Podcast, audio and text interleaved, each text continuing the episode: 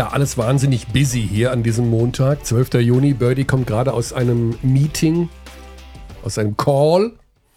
Ist das so, ja? Ja, ich komme aus einer Pressekonferenz. Äh, die Woche hat gerade erst begonnen und jetzt ähm, ja, gehen schon bei mir hier die ganzen Fenster auf von meinem PC, weil ich da Dinge mitgeschnitten habe auf dieser Pressekonferenz.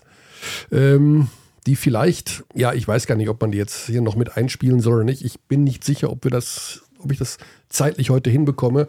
Ähm, ich war bei den Bayern, also erstmal Hallo in die Runde. Hallo, erstmal, hallo. Hallo, erstmal in die Runde. Äh, ja, schön, äh, dass ihr alle am Start seid. Es neigt sich dem Ende entgegen, diese Basketball-Saison und schon werden die ersten Ausläufer der neuen Saison spürbar, aber nacheinander.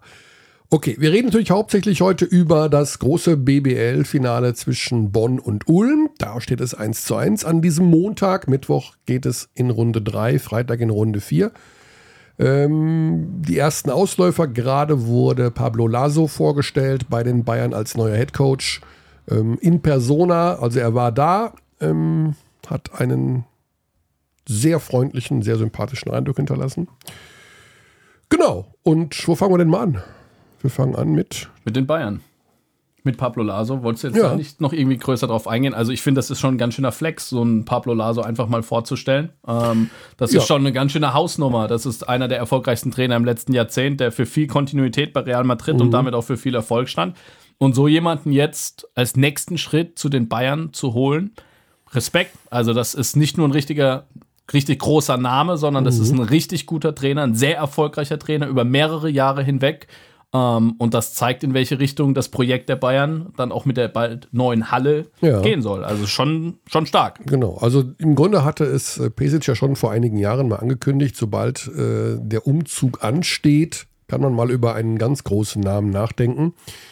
Im Grunde sind sie jetzt danach, also der Beginn der Spiele im SAP-Garten wird zum Beginn der Saison 24, 25 sein, also noch nicht in der kommenden Saison. Äh, Laso macht einen wahnsinnig aufgeräumten Eindruck, äh, hat viel gelacht, auch viel gescherzt, ähm, freut sich wahnsinnig, will auch beim nächsten Mal schon auf Deutsch ähm, Oh, wow. antworten. Also hat er jedenfalls zweimal gesagt, dass er das noch in Englisch macht und scheinbar macht er da Riesenfortschritte im Bereich äh, Deutsch, was ich Wow. sehr beeindruckend finde. Also, ähm, wenn das wirklich dann so ist, dann muss ich sagen, das haben andere Trainer in vielen Jahren nicht hinbekommen. Ähm, genau, und ja, damit ist sicherlich verbunden, also Pesic hat schon ein bisschen betont, dass man auch vor allen Dingen die, ähm, ja, die Heranführung der sehr guten jüngeren Spieler an das Team der ersten Mannschaft verstärken will. Also den Unterbau sozusagen so erweitern, so stärken, dass man da einen besseren Switch hinbekommt von Spielern, die jung sind, ins Team der, der Pros. Ja, was hat Laso immer in Madrid hinbekommen? Also Madrid Ja. steht, glaube ich, in den letzten zehn Jahren für so viel Kontinuität. Anadolu Efes jetzt vielleicht noch die letzten zwei, drei Jahre, aber ansonsten wie keine andere Mannschaft überhaupt. Also die haben Mhm. immer einen Großteil der eigenen Akteure halten können, des Kaders behalten können. Und trotzdem hat es Laso immer geschafft, sowohl die älteren, erfahreneren Spieler ähm, ja, ihre beste Leistung abrufen zu lassen, gleichzeitig aber auch jüngere Spieler immer irgendwie heranzuführen und zu einer Einheit zu formen. Ja. Ich glaube, das war eine der größten Stärken von Pablo Laso und das ist sicherlich auch ein Ziel. Und was ich ganz interessant fand, was ich gerade gelesen habe, was er gesagt hat, es wird natürlich immer viel daran gemessen, wie man in der Euroleague abschneidet, aber nein, es geht natürlich in diesem Club auch darum, deutscher Meister zu werden, also Ja. auch national endlich wieder erfolgreich zu sein, was die deutsche Meisterschaft angeht. Pokal hat man dieses Jahr geholt, aber äh, deutsche Meisterschaft technisch war das natürlich die letzten Jahre eher negativ. Ja. Ähm, er hat auch gesagt, dass, also das war auch eine Frage von mir, wo es darum ging, wie wichtig es ist, ihm ist, so eine Mannschaft im Kern über längere Zeit zusammenzuhalten, so wie bei Real das ja auch passiert ist. Da hat er nur gesagt, der Kern ist wahnsinnig wichtig. Der Unterschied war natürlich bei Real, dass es vor allen Dingen spanische Spieler waren. Also man kann jetzt nicht garantieren, dass der deutsche Kern jetzt äh, sozusagen das Herzstück des Teams ist, sondern das können auch Amerikaner sein. Aber es klingt nach Kontinuität, ähm, es klingt nach ja, viel Diskussion um Basketball.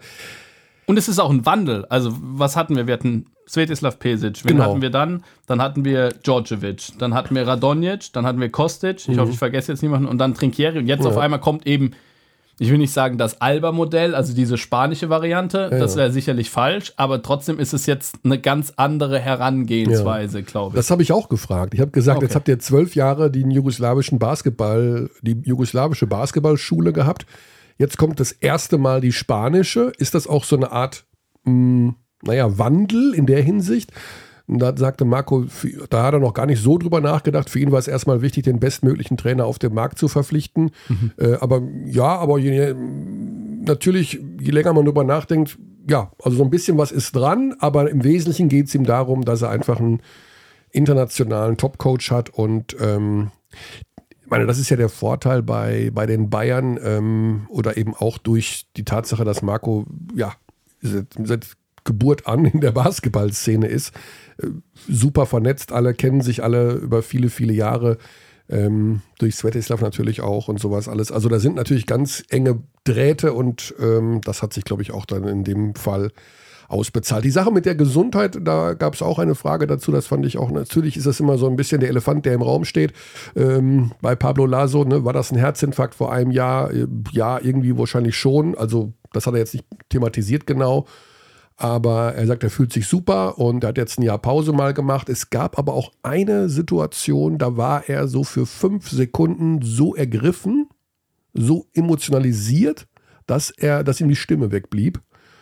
Jetzt auf der PK. Ja, ähm, da ging es eben auch um das, was er so mh, für die kommende Saison sich vorgenommen hat. Also man merkte, dass er da, dass er da eine Stelle im Kopf hatte, die ihn ne, also Bewegt. bewegt hat. Ja. Und äh, ja, aber ich glaube, da kann jeder äh, ein Wörtchen von mitreden. Also wenn du, ja, das ist ja auch keine Geschichte, die man einfach so beiseite schiebt, von wegen, da hat er mal die Pumpe kurz gestreikt und das hat man natürlich auch irgendwie im Kopf und damit versucht man sein Leben dann irgendwie trotzdem so gut es möglich ist, also ne, f- gesund zu leben und so weiter und so fort.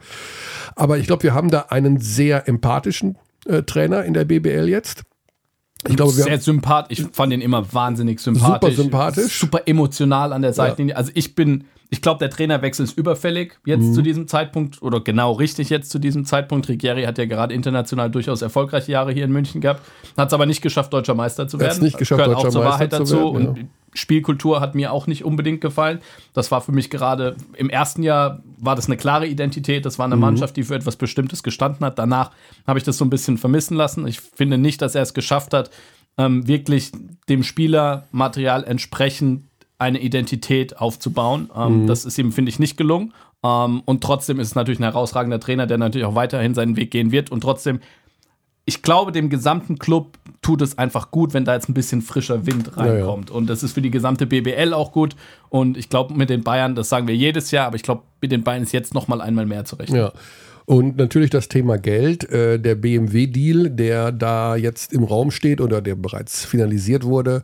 Ähm, natürlich wurden da keine Zahlen genannt, aber ähm, so vom Gefühl her glaube ich, dass sie finanziell da auch nochmal den nächsten Schritt machen. Sehr gut. Ähm, da wird auf jeden Fall, ich glaube, nur glauben, nicht wissen, weil die Zahlen nicht genannt wurden, äh, dass da etwas mehr Budget da ist als äh, in der abgelaufenen Saison. Ja, und ansonsten von den Personalentscheidungen, das Einzige, was äh, bekannt gegeben wurde, was Pablo Laso selber gesagt hat, dass Nelson Weidemann zurückkommt.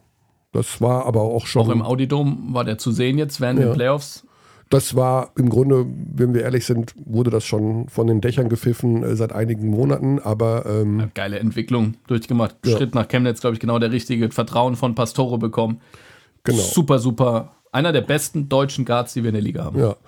Der wird sicherlich, äh, also der wird kommen und wird einen deutschen Spot da einnehmen. Ähm, über alles weitere muss man schauen. Also da wird jetzt erstmal Pablo auch, äh, denke ich mal, ein Wörtchen mitzureden haben, welchen Namen Bayesi ihm da auf den Schreibtisch knallt und inwieweit das mit den Plänen zu vereinbaren ist. Spannend.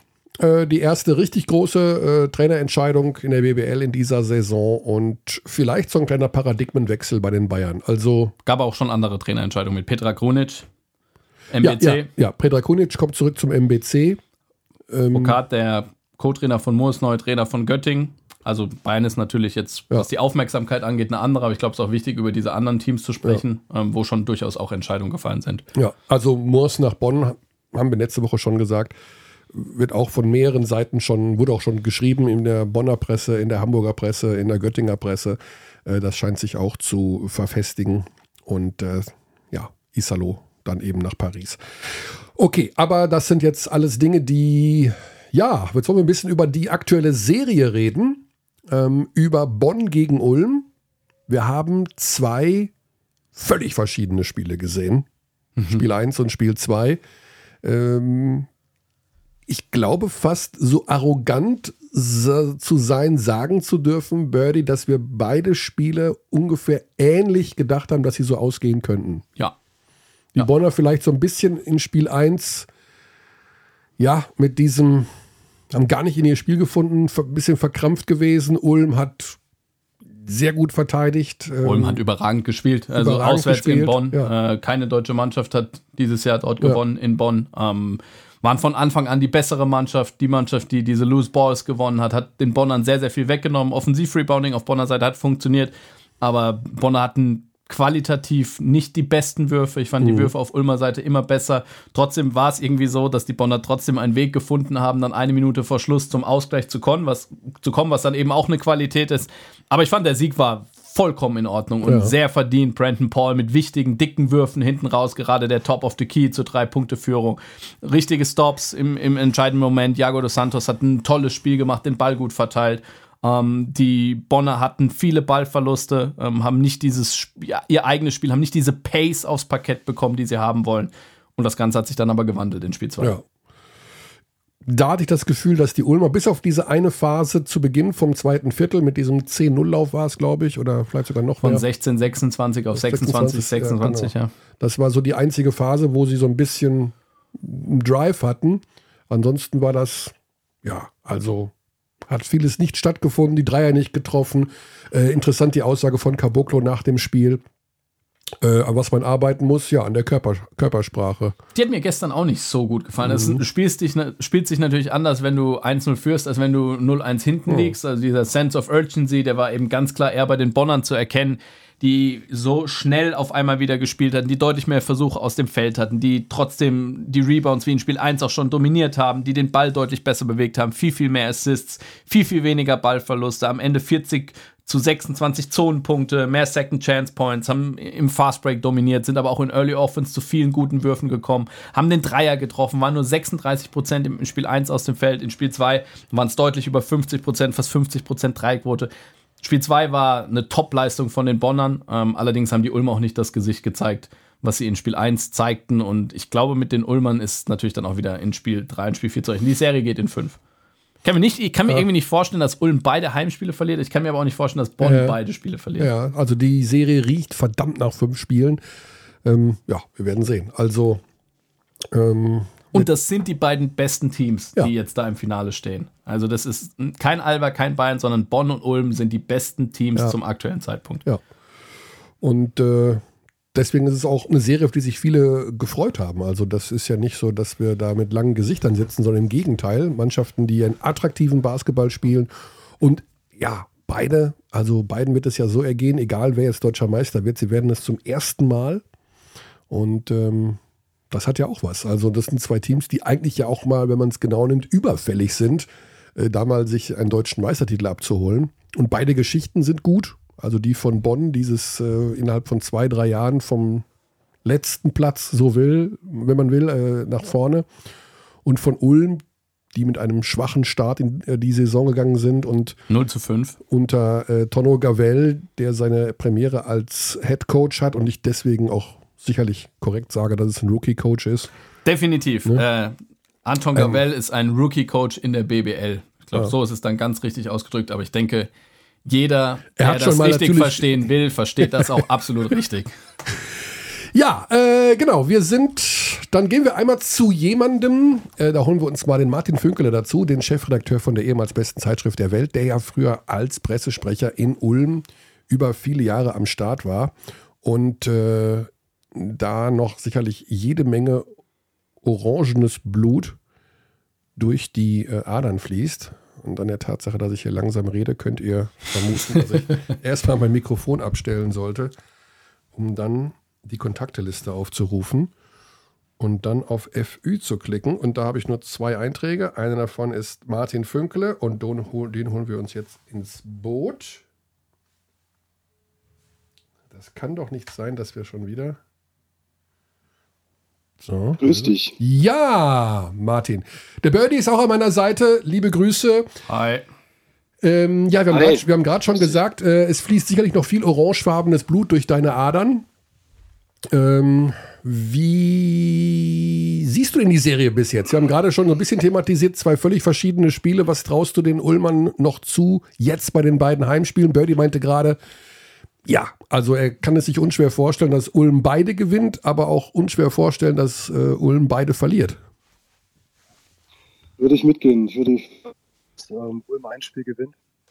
Ähm, wobei das Spiel gestern, also ich ich war mir relativ sicher, dass die Bonner das Spiel gewinnen würden. Die Art und Weise, mhm. wie es letztlich ausgegangen ist, in der Höhe und der Deutlichkeit, war sicherlich überraschend. Ähm, und da bin ich sehr gespannt, wie, wie die Ulmer das, das wegstecken, wie, wie resilient sie denn sind. Also, das wird ja immer wieder erzählt, ähm, dass es eine der großen Stärken ist. Also, ich glaube, das Spiel am Mittwoch ist ein, ähm, es ist nur ein drittes Spiel, aber es kann einen vorentscheidenden Charakter haben. Ja. Also so ungefähr, wer das gewinnt, der gewinnt auch deutscher Meister. So könnte man das formulieren. Aber das ist natürlich auch immer alles sehr, sehr hypothetisch und äh, naja, mehr so eine. Habe ich euch verloren?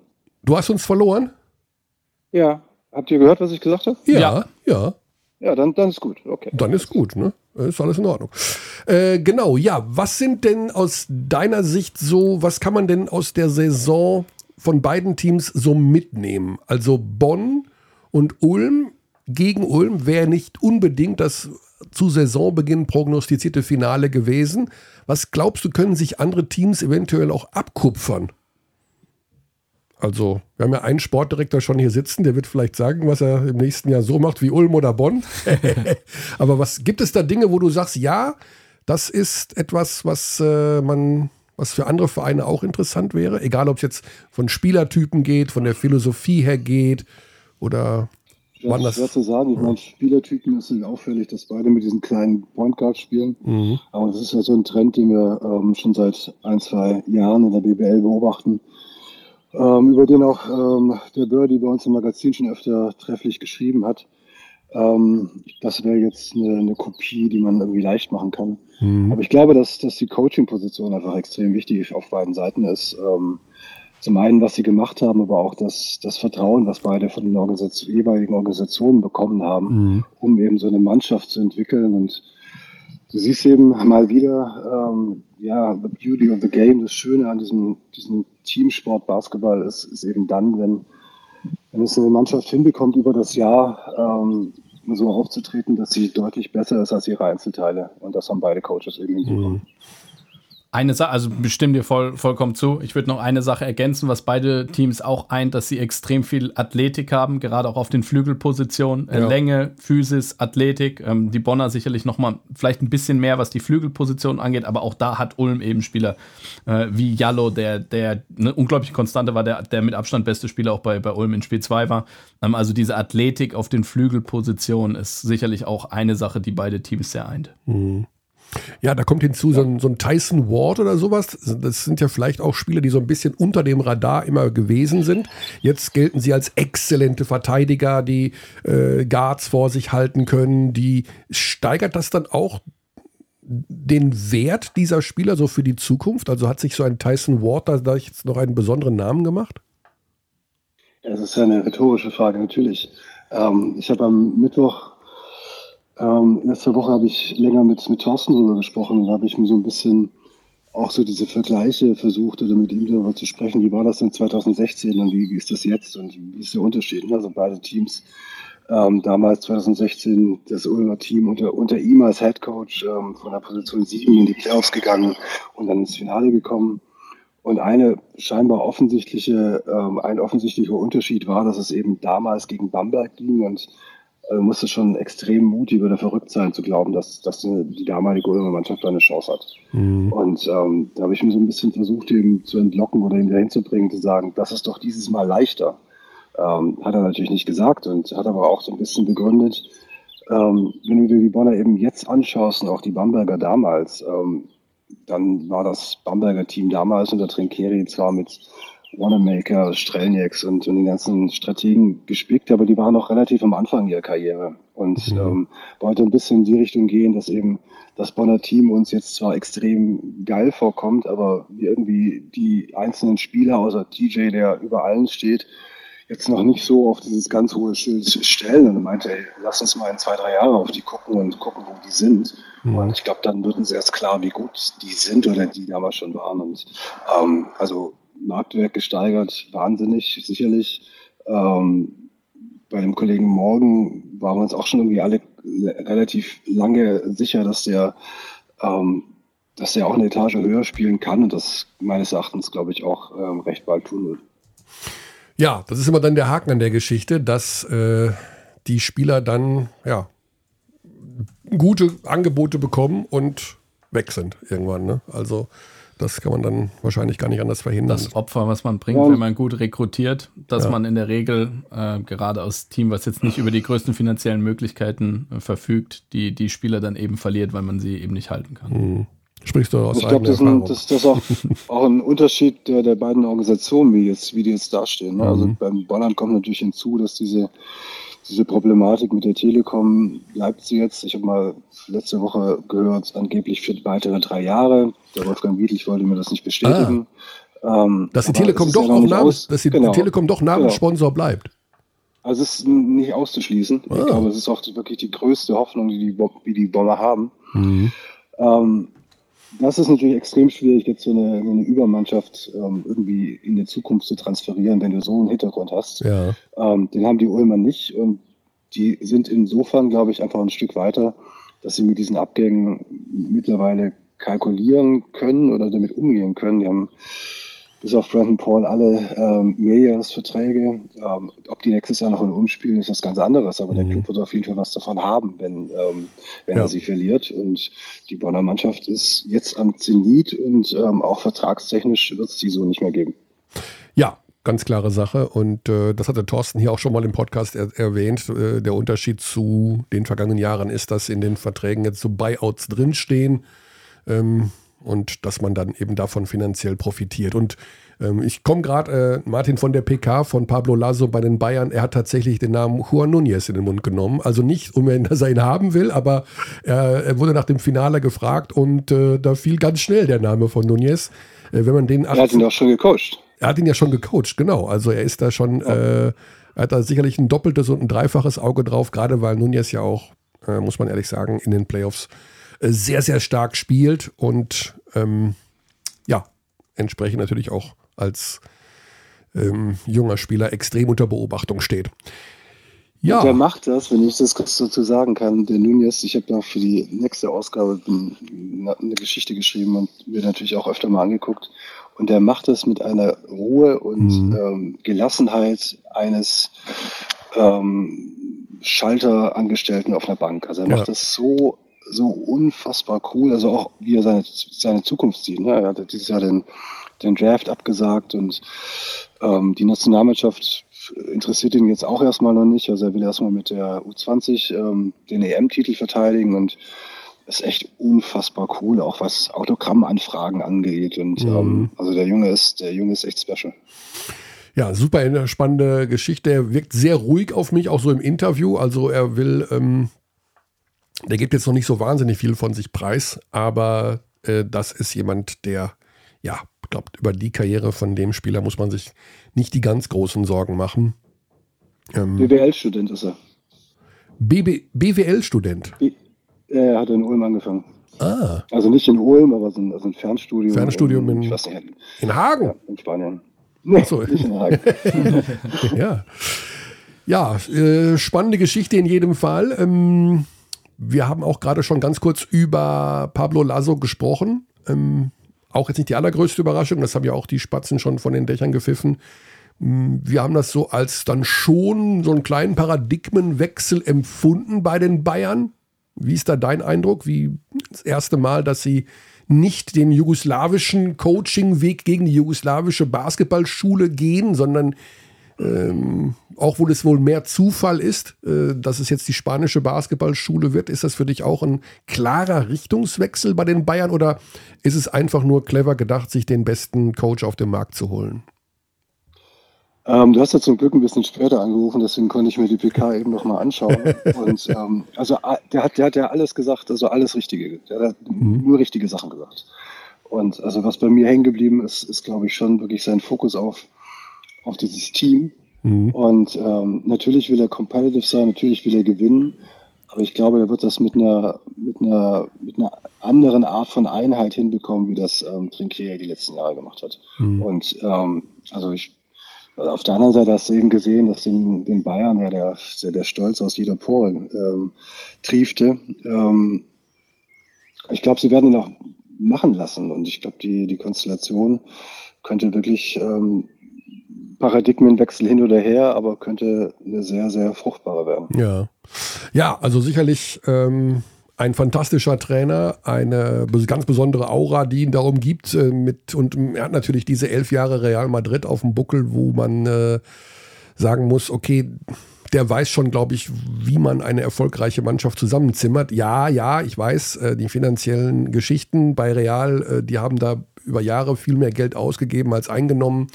Querfinanzierung von der Fußballabteilung, das ist alles richtig. Aber ähm, ich denke schon, dass er weiß. Und ich glaube, da, da, da, sind wir uns, glaube ich, alle einig, dass dieses Gefühl des Teams ähm, da nochmal eine andere äh, ja, Bedeutung bekommen wird. Also mhm. einfach eine bessere Identität. Eine, eine, eine, eine, richtige Identität, wo Spieler und Fans ähm, andere Spielkultur auch. Andere ich glaube, er spielt für ja. einen ganz anderen Basketball. Aber das haben ja. wir vorhin schon besprochen. Ja. ja, wir werden es sehen, Martin. Du am Mittwoch in Ulm, in deiner alten Heimat? Beim Spiel? Natürlich. Ja, ne? Natürlich, ja, ja. klar. Also, und auch nervös. Bin, gespannt, wer, bin mal gespannt, wer die National, Nationalhymne sind. Oh. Das war ja bis, waren die ersten beiden, war, war ganz, ganz gut gemacht in Bonn.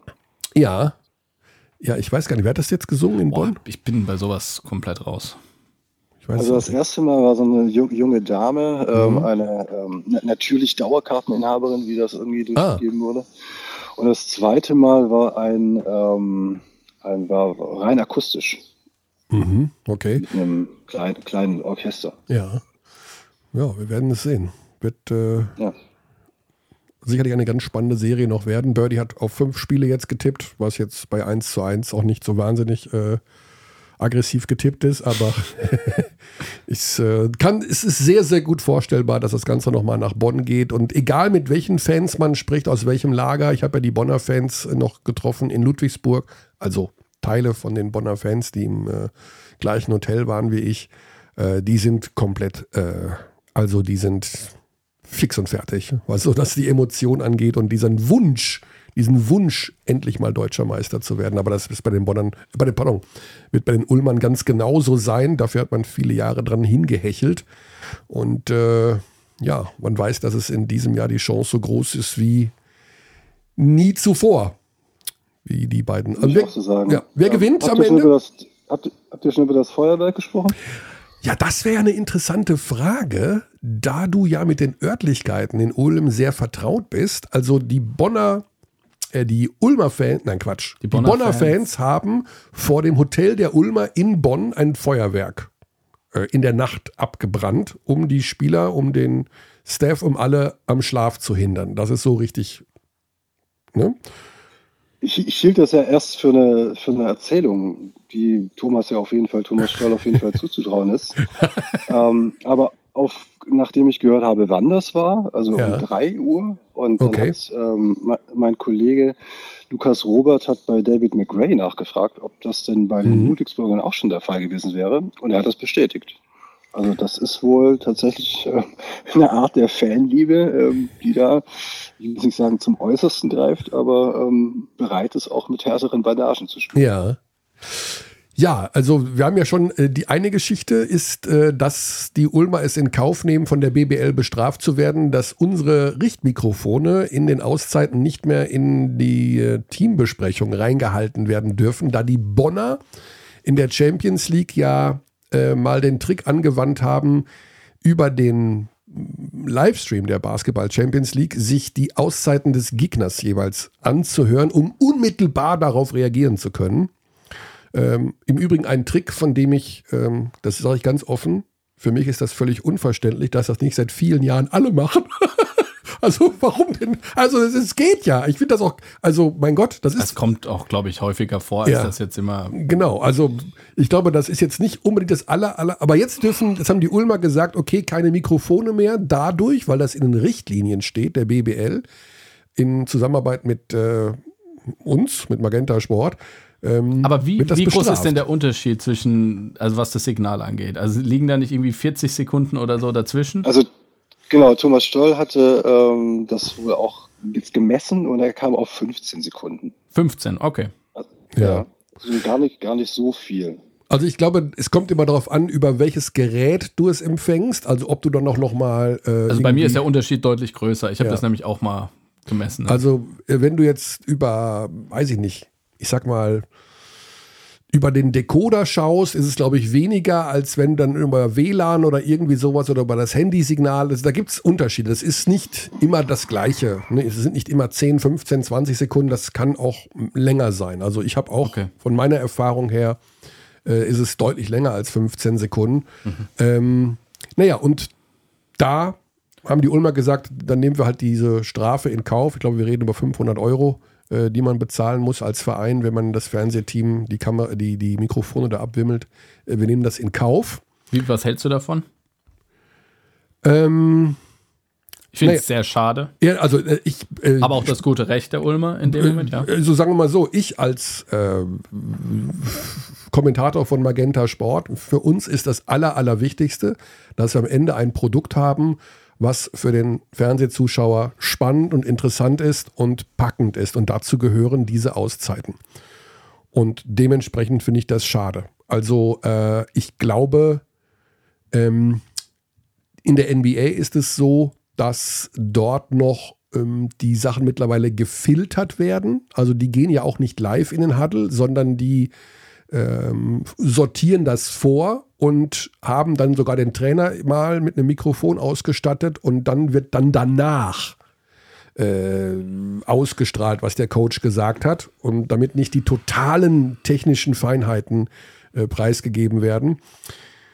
Gut, ich persönlich finde es nicht gut, logischerweise, weil ich für den Zuschauer das beste Produkt möchte. Ähm, die Strafe von 500 Euro scheint allerdings so gering zu sein, dass man sich dann sagt, okay, ja. das nehmen wir einfach in Kauf. Und ähm, Ja, aber wenn, wenn, wenn wir jetzt über fünf Spiele reden, dann bist du bei zweieinhalbtausend Euro. ja, Also ich glaube, da hättest du da irgendwie für deine Angestellten ein nettes Fest machen können, ob du gewinnst oder nicht. Ähm, das wäre Ja. besser investiert gewesen. ja, ja, das Geld wäre da. Also ich, äh, Ich glaube nicht, dass es ausreichen würde, da noch irgendwas in der entsprechenden Auszeit äh, dann zu machen. Also wenn man eben das parallel versucht irgendwie zu verfolgen, Ja. dann musst du das ja auch erstmal aufnehmen, dann muss es dem Coach überliefert werden und der Coach muss es dann, muss dann erstmal seine Schlüsse daraus ziehen und muss es der Mannschaft dann auch mit Mhm. auf den Weg geben. Ich glaube einfach, dass das zeitlich äh, nicht kaum bis nicht möglich Ja. ist. also und andererseits muss man. Zumindest, zumindest, Ja. ich glaube zumindest, wenn du, wenn du nicht entsprechend ausgestattet bist. Genau, Also ich war, glaube ich, das letzte Mal vor zehn Jahren in der NBA und da haben die damals angefangen, diese, diese Videoabteilungen aufzubauen, wo Mhm. ähm, ja einfach Leute im, in einem Kämmerchen Live-Spiele mitgeschnitten und für die Coaches aufbereitet haben, also auch live. Und Mhm. ähm, das wurde dann eben zugespielt auf Laptops und der erste oder zweite Assistant Coach hat sich das irgendwann eben angeschaut und da Informationen weitergegeben. Ja. Ich glaube, da brauchst du dann eben diese Infrastruktur, um mit dem was anfangen zu können. Und ich glaube nicht, dass das ähm, irgendein BWL-Team hat. Ja. ja, und die zweite Geschichte ist ja, wie werden jetzt die Ulmer Fans reagieren? Werden die sich jetzt vor dem Bonner Hotel aufbauen in Ulm und auch äh, Silvester feiern? Also gibt es da schon so ein paar äh, Insights, äh, dass das ähnliches Muss, geplant muss ich mich mal umhören. Also es wäre ja eigentlich eine Herausforderung, das ähm, anzunehmen. Ja. Ja, also ich weiß ja nicht, ob es wirklich hilft, aber klar, wenn du das Fenster vorne raus hast, das Schlafzimmer, äh, dann kann das natürlich schon deinen Schlaf empfindlich beeinträchtigen. Das ist äh, nicht die. Die Frage ist, wo kriegt man denn am 12. Juni überhaupt Feuerwerkskörper her? Also geht das, Das so ist von ganz langer Hand, ganz langer Hand gefallen. Ja, am 28. Dezember beschlossen, drei Packungen aufbewahren für mögliche Finalserie, um äh, das gegnerische Team zu stören. Okay. Naja, und wenn es im Halbfinale, wenn es im Halbfinale auch ja, schon war, ja, dann brauchen sie mindestens ähm, sechs Packungen. Ja, also da hat wirklich jemand sehr weit vorausgedacht oder irgendwelche dubiosen Ebay-Kanäle angezapft. Ja, äh, das finde ich persönlich nicht gut, aber da bin ich auch wahrscheinlich ähm, zu alt. Aber ähm, ich bin generell, also. Generell alt. Ich bin generell alt, ich bin aber auch generell gegen Pyro. Also auch im Stadion beim Fußball. Ich finde, mhm. dass, wenn da die Hardcore-Fans sagen, Pyro gehört zum Fußball. Zu gefährlich. Da muss ich leider sagen, nein, gehört es nicht. Für mich gehört auch keine Schlägerei zum Eishockey auf dem Eis. Aber das soll jetzt hier niemand interessieren. Martin, ich, äh, wir sagen Dankeschön. Sehr gerne. Äh, das, die neue Big ist ja im Handel. Ähm, hier schon mal der, der erste von noch mehreren Querverweisen auf die Basketball-Damen-Europameisterschaft ab dem 15. Äh, Juni. Ausgewählte Spiele, zum Beispiel auch alle Spiele der deutschen Mannschaft bei Magenta Sport. Du hast ein schickes Sonderheft quasi rausgegeben. Also, sagen wir mal so, ein Heft, wo das sich als Titelgeschichte mit der Damen-EM beschäftigt. Ähm, 50 Seiten. 50 Seiten. Ja. Es liegt ja, noch hier, also es liegt äh, 1,50 Meter von mir entfernt. Es ist noch unangerührt. Aber ich werde es alle 50 Seiten lesen, da auch ich zu den Menschen gehöre, die diese EM mit begleiten werden. Ähm, das wird auch nachher noch Teil unseres Überraschungsanrufs sein. ähm, äh, ich muss, muss gestehen, gestern Abend habe ich das ähm, Spiel 2 habe ich im Real Life gesehen. Ja. Und nachdem dann ähm, Mitte, Viertel, Viertel jemand vor der Tür stand, der irgendwas vorbeigebracht hat und nett mit mir plaudern wollte und mich trösten wollte, weil er meinte, ja, die Ulmer hätten verloren, ähm, war, war, dann irgendwie das Spiel für mich vorbei und dann bin ich ähm, tatsächlich zum Livestream auf YouTube ähm, geswitcht und ja. habe mir angeschaut, wie die, wie die Damen ähm, in Italien gewonnen haben. Ja. Und, ähm, das fand ich dann doch spannender. Ja, da gab es noch ein Vorbereitungsspiel. Äh, wie gesagt, am 15. geht's los, also am Donnerstag. Und äh, die Spiele der Deutschen in der Vorrunde, für den Fall, dass sie weiterkommen, werden auch da die deutschen Spiele gezeigt und in jedem Fall Halbfinale und Finale. Und das Ganze auch von einer Expertin noch mit begleitet. Äh, also, ja, ich denke mal, wenn schon, Job. wenn schon, machen wir es gescheit. Genau, Martin, ganz lieben Dank, liebe Grüße und äh, wenn wir uns nicht mehr hören, ich wünsche dir einen. Aber wir werden uns sehen in Ulm. Ich bin bei Spiel 3 und 4. Birdie ist da. Wir ja. sind da. Wir sehen uns am Mittwoch und äh, winken uns einmal kräftig zu. Freue ich mich. Bis dann. Jo. Bis dann. Ciao. Cheers. Ciao, ciao. So, Martin Fünkele, Chefredakteur der Zeitschrift Big, habe ich am Anfang gar nicht gesagt. Ähm, und das aktuelle Heft beschäftigt sich hauptsächlich mit der Damen-EM. Und wir sind alle sehr gespannt auf dieses Event. Ich soll noch mein, äh, mein Handy ausmachen, sagst du? Ja. Nee, ja, jetzt. Doch, ja, jetzt. Ja. Genau.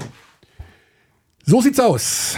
So sieht's aus. Bist du schon gut vorbereitet, was die Damen angeht? Äh, also gelesen hast du es noch nicht? Gelesen, ich also ich habe ich hab so ein paar Gespräche schon geführt. Es gibt mhm. da ja so ein paar Fachleute im Hintergrund, die sich das ganze Jahr mhm. ähm, mit Damen-Basketball beschäftigen. Ich nenne da auch den Podcast von Simon Roth mache ich gerne Werbung für. Ähm, einfach googeln und dann kommt man da drauf. Ähm, ein absoluter Top-Experte im Bereich des Damenbasketballs. Und ja, da werden wir dann entsprechend äh, in den nächsten Tagen uns noch einmal kräftig reingrooven in die ganze Geschichte. Spannende Angelegenheit, äh, auch vor dem Hintergrund, dass die, dass die nächste Weltmeisterschaft der Damen ja in Deutschland mhm. stattfinden wird und wir da eventuell auch nochmal so einen Push bekommen und ähm, das Interesse für Damenbasketball.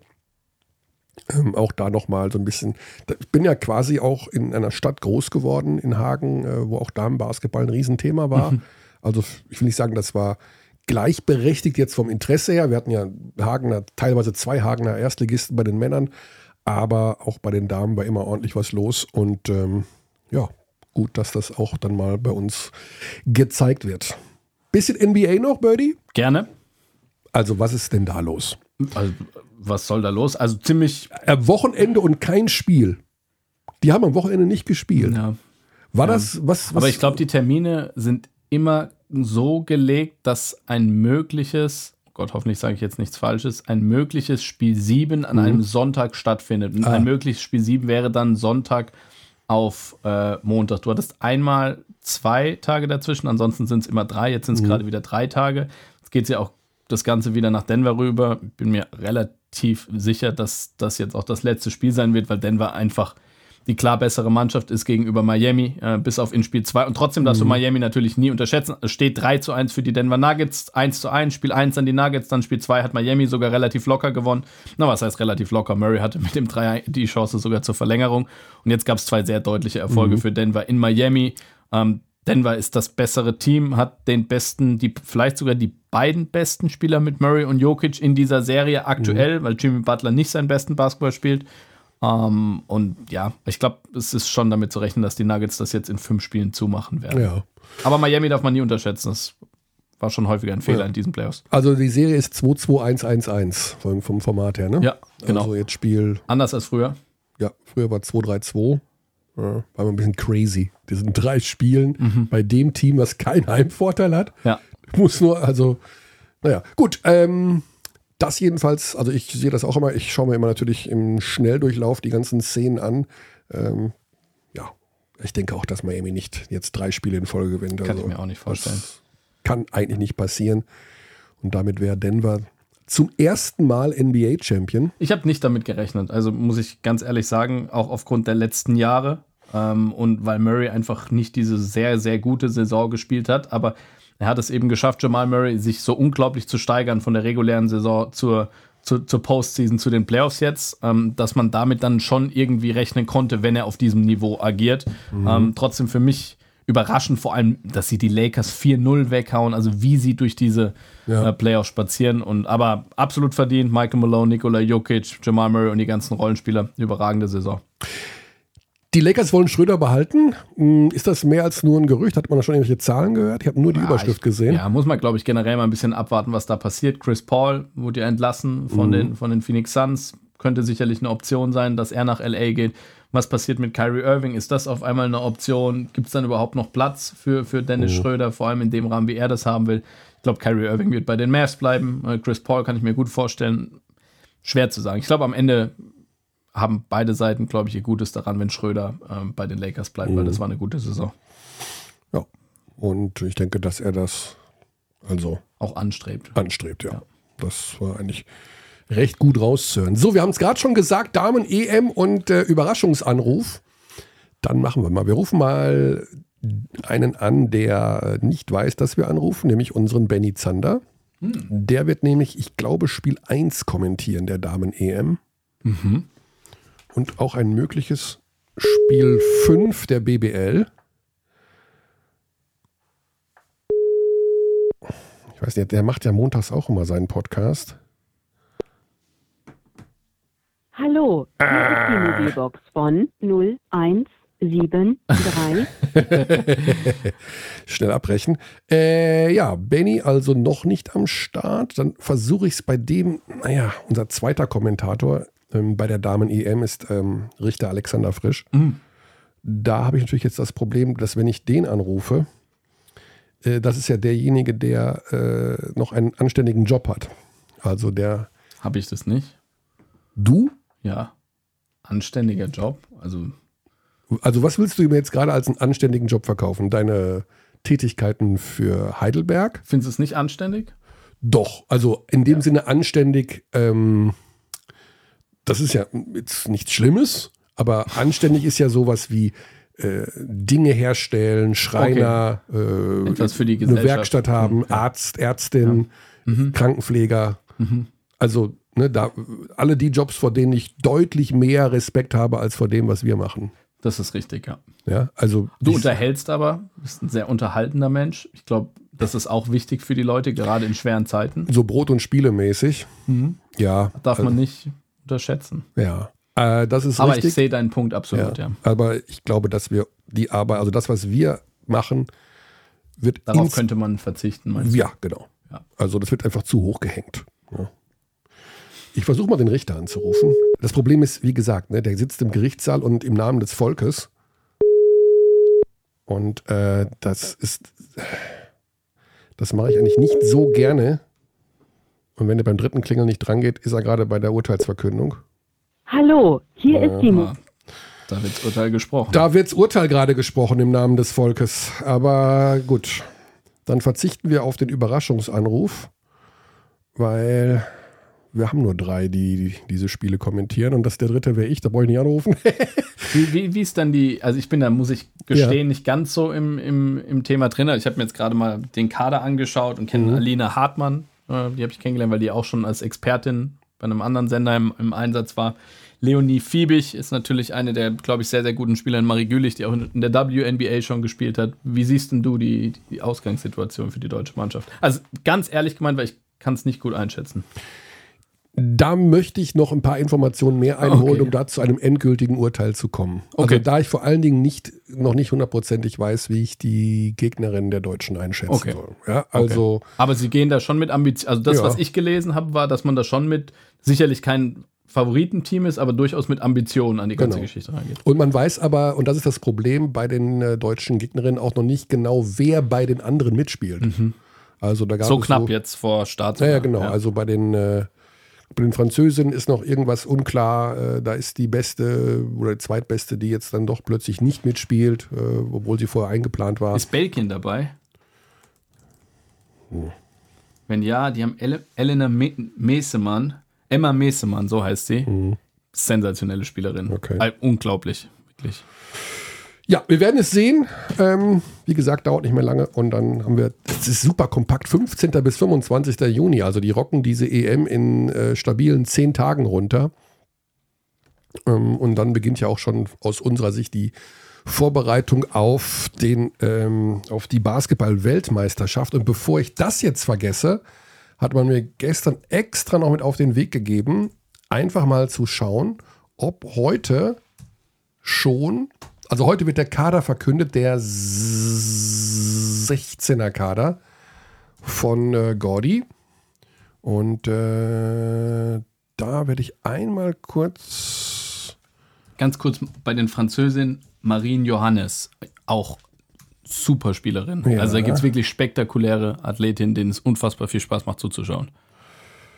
So, hat Gordy heute schon seinen Kader verkündet? Nee, ich glaube nicht. Ich war gerade eben, also vor fünf Minuten war ich auf der Seite, da war es noch nicht der Fall. Okay, bei mir wird sie gar nicht aufgerufen gerade. Aber ich habe es hier offen. Schau. Also noch keine. Also Akteur- eben war es noch nicht. Nee, Ja, genau. hier ist noch nichts zu sehen. Nee, da steht als Überschrift die ähm, Der Sieg der Damen der in Sieg der Italien. Damen in Italien. Genau. So, ja, dann machen wir heute den Sack ein paar Minuten eher zu als sonst. Oder du hast noch was auf dem Herzen, Birdie. Kannst du uns schon was Hm. erzählen, was so ein bisschen diesen Exklusivitätscharakter hat? Also Momentan tut sich relativ wenig. Momentan sind die ganzen Spieler ziemlich teuer. Noch relativ früh im Sommer. Ja, Das heißt, die Spieler und die Agenten warten natürlich auch gerne noch mal ein bisschen und hoffen auf gute Angebote. Von Ja. daher hat sich momentan bahnt sich, momentan ist es äh, sehr, sehr ruhig, so würde ich es mal sagen. okay. Weil Also was neue News angeht. Würzburg geht Würzburg natürlich geht den ja schon Weg. in die Vorlage hier und die haben schon den halben Kader zusammen. Na, wir haben auch schon sieben Spieler. Ah, ähm, beisammen. Aber Würzburg hat natürlich Otis Livingston verpflichtet. Also die gehen diesen BBL-Weg, wo man natürlich eine gewisse Sicherheit auch hat, weil man die Spieler genau kennt. Ähm, Javon Bess aus, aus Göttingen. Ähm, Hoffmann soll seinen Vertrag verlängert haben. Ich weiß gar nicht, ob es jetzt schon offiziell ist. Ähm, interessant. Sehr, sehr, sehr, sehr spannend, was, was die Würzburger machen. Ich glaube, die gehen da, kommt zurück. Max Ugrei aus Heidelberg kommt nach Würzburg. Mhm. Ähm, super Spieler, hat sich unglaublich gut entwickelt die letzten zwei Jahre. Ähm, von daher, die gehen schon einen sehr interessanten und würde ich auch sagen positiven Weg. ja, da weiß man, was man hat, wenn man da ähm, muss eventuell den einen oder anderen Euro mehr bezahlen, Bestimmt. als wenn du jetzt so einen Rookie nimmst, der sein erstes Jahr äh, in, im Profibereich spielt, Ja. einen, der frisch vom College kommt oder sowas. Aber ähm, dadurch hast du eventuell schon eine am hast eine- Anfang ja. bessere, besser eingespielte Mannschaft. Ne? Weiß ich jetzt nicht, ob eingespielte Mannschaft, weil die, die haben jetzt auch nicht zusammengespielt, die Jungs. Mhm. Das würde ich nicht sagen, aber du weißt einfach, was du kriegst. So. Und Otis Livingston ist, glaube ich, jemand, der sein Potenzial dann in Bayreuth vollends äh, ausgeschöpft hat. Vielleicht sogar noch nicht mal vollends, der in Kreisheim ein bisschen Probleme hatte. Teilweise sogar, glaube ich, dann der siebte Importspieler war, der aussetzen musste. Ähm, der sicherlich defensiv seine Probleme hat, aber offensiv killen kann, überragend spielen kann. Mhm. Ähm, du weißt einfach, was du kriegst und du hast dadurch mehr Sicherheit, glaube ich, insgesamt. Ähm, vielleicht ist das Upside aber auch nicht ganz so hoch. Also wirklich so ein Volltreffer zu landen wie Mark Smith jetzt letztes Jahr zum Beispiel bei den, bei den Göttingern. Auf der anderen Seite mit Eric Washington, den kannte man auch aus der Liga und der hat dann auch ein unglaubliches Jahr letztes mhm. Jahr gespielt. Ähm, find's spannend und find's auch gut, was Würzburg macht. Ja. Ja, also die Lage ist ruhig noch auf dem Spielermarkt. Auf dem Trainermarkt hat sich ein bisschen was getan. Ähm, wir konzentrieren uns auf die Finalserie Bonn gegen Ulm, die eventuell, also die ganz sicher sogar, in, bis zum nächsten Podcast äh, beendet sein wird. Und wir dann schon beim nächsten Mal den neuen deutschen Meister verkünden können. Und dann können wir auch verkünden, ähm, was wir mit diesem Podcast machen in den kommenden Monaten. Also da gibt es auch wieder ein paar, immer ein paar Mails. Äh, wie geht's weiter? Wann können wir das verkünden? Ja, in zwei Wochen bestimmt. Okay. Ja, also das denke ich mal schon.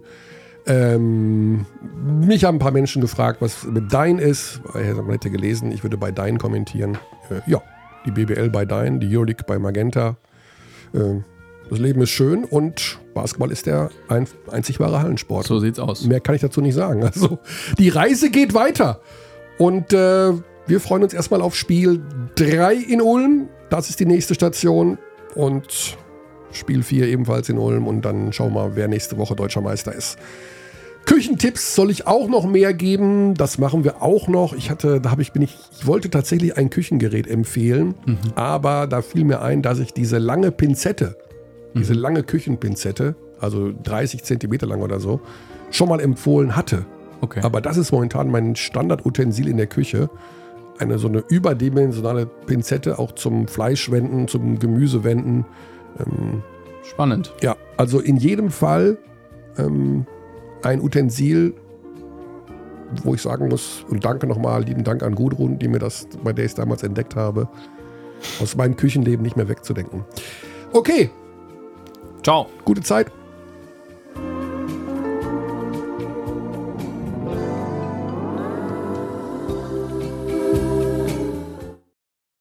We treat people here with complete respect. This is Germany.